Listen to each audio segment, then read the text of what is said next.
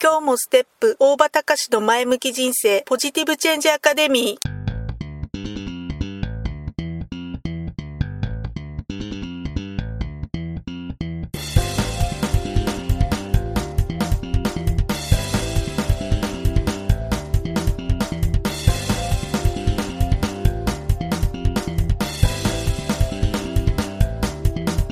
今日もステップ。大場隆の前向き人生ポジティブチェンジアカデミーは開業から20年。行政書士として奮闘している大場隆が日々活動している中で感じたことを通して皆様に前向きな変化をお届けする番組です。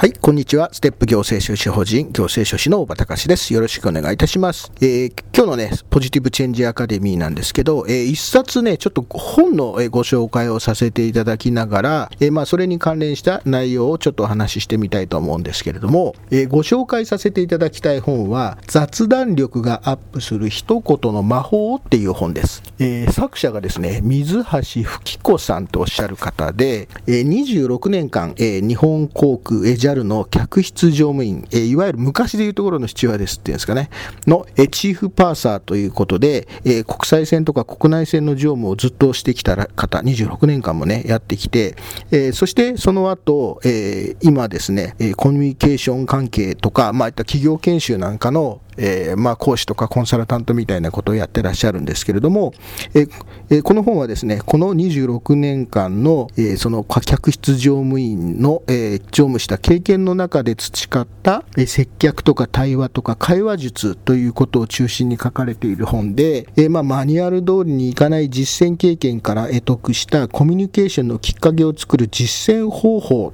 これを言葉の種まきっていう、まあ、あの水橋さん流にご表現されてます。で、この言葉の種まきっていうのはね、まあ、要はね、一言、えー、何気ない、まあ、何気ない言葉の中に、えー、ちょっと一言添えるだけで、相手との会話が驚くほど良好になるコミュニケーションの魔法っていうふうにおっしゃってるんですね。なんかとってもいい響きですね。言葉の種まき。そして、そういった言葉の種まきを心がけて行うことで、えー、そのの効果を実体験していただくっていう、まあ、そのそういうことを広めていこうっていう本なんですね。まあ、細かい内容はね、直接購入されて読んでいっていただければいいと思うんですけども、え僕が特にこの本の中で、ああ、これはもう僕が、僕も今すぐでも実践できるなっていうふうに思ったのは、えー、まあ、普段ね、何気なく使っている言葉、ありますよね。何気なく使っている言葉も、ちょっとした言い回しを変える、言い方を変えるだけで、え相手に対しても自分にとっても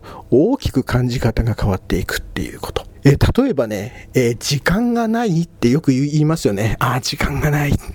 だけど、えー、時間もあと、あと30分しかない、あと10分しかないっていうふうな時でも、そうじゃない。あと10分しかないんじゃなくて、まだ10分もあるっていう言い方をするんですね。あとは、頑張ってねっていうふうにな、よくついつい言っちゃうんだけれども、だけど、え時と場合によってはね、その頑張ってねって言葉が、かえって相手に対してプレッシャーとか、え気負いみたいなのを、え感じさせてしまって、むしろ相手にプレッシャーを与えてしまうっていうようなことも、えまあまあある、ある、そういった場合もあるかもしれない。だそうじゃなくて、頑張ってねっていう言葉ではなくて、まあ、いつも通りリラックスしてやってね、そういうふうに声をかけてあげる。また、例えば、もうどうにもならない。っていうような局面になって、つい、ああ、もうどうにでも、どうにもならないっていうふうにな、つい言葉を出してしまうような時でも、ぐっとその言葉をこらえてですね、いや、落ち着けば、これからももっと良くなっていくっていうふうにな言葉を吐いていくね。あとは、いや、疲れたなっていうふうに言うんではなくて、いや、よくやったなっていうふうな言い方をする。食べ過ぎちゃった、太っちゃうな。ってじゃなくて、美味しかった、食べ物に感謝しよう。まあ、そういうふうに、えー、同じ局面で同じ、そういうな、ついつい、えー、まあ言ってみればマイナス的な言葉を吐いてしまいそうな時にでも、そうではなくて、言い回しを変えるっていうことだけで、ちょっとした使う使う言葉の使い方によっても、自分の行動も変わるし、まあ場合によってはその言われた、えー、僕が言われた周りの人からの印象も良くなるなんていうこともある。まあ言ってみれば自分も良くなるし、相手も良くなる。自分も良くなって相手も良くなれば社会が良くなるっていうことで、えー、もう散歩、散歩、散歩みんな得っていう、まあそんなような、えー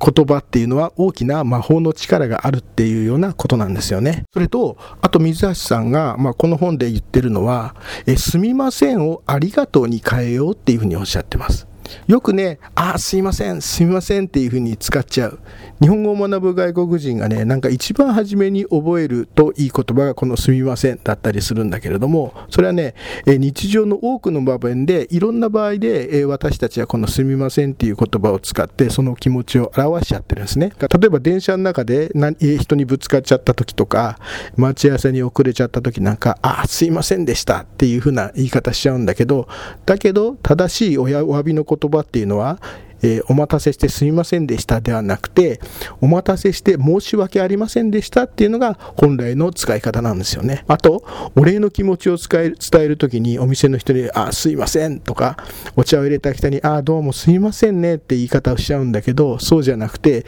本当は感謝の気持ちを伝えるのは、ありがとうございますですよね。えっ、ー、とね、こんなように、すいませんっていう言葉、実はいろんな使い方があって、何気なく便利だから使っちゃうんだけれどれども、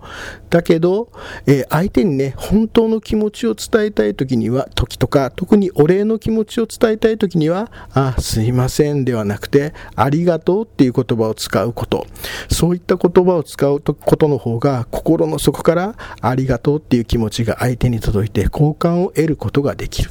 えー、すいませんっていう言葉ね、ほんとね、便利でどうとでも使えちゃうんだけど、えー、だけど、えー、そうではなくて、本来その意味、この言葉を伝、その伝えたいっていう言葉をきちんと使う、伝う、使うっていうこと。そういうふうな心、気持ちを、え意識して使うようにしてあげるっていう、その思いが一言の魔法っていうことにつながっていくんじゃないのかなっていうふうな気がします。ということで、え今日は、え水橋由紀子さんの、え書かれました著書、雑談力がアップする一言の魔法をご紹介させていただきました。え、ということで、え、ポジティブチェンジアカデミーまた次回まで、でえー、さようなら。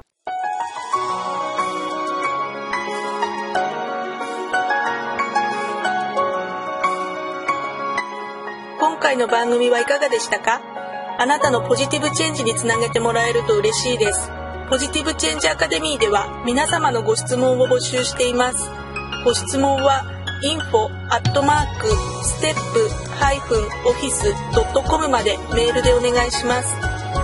ではまた次回お会いしましょう。ごきげんよう。さようなら。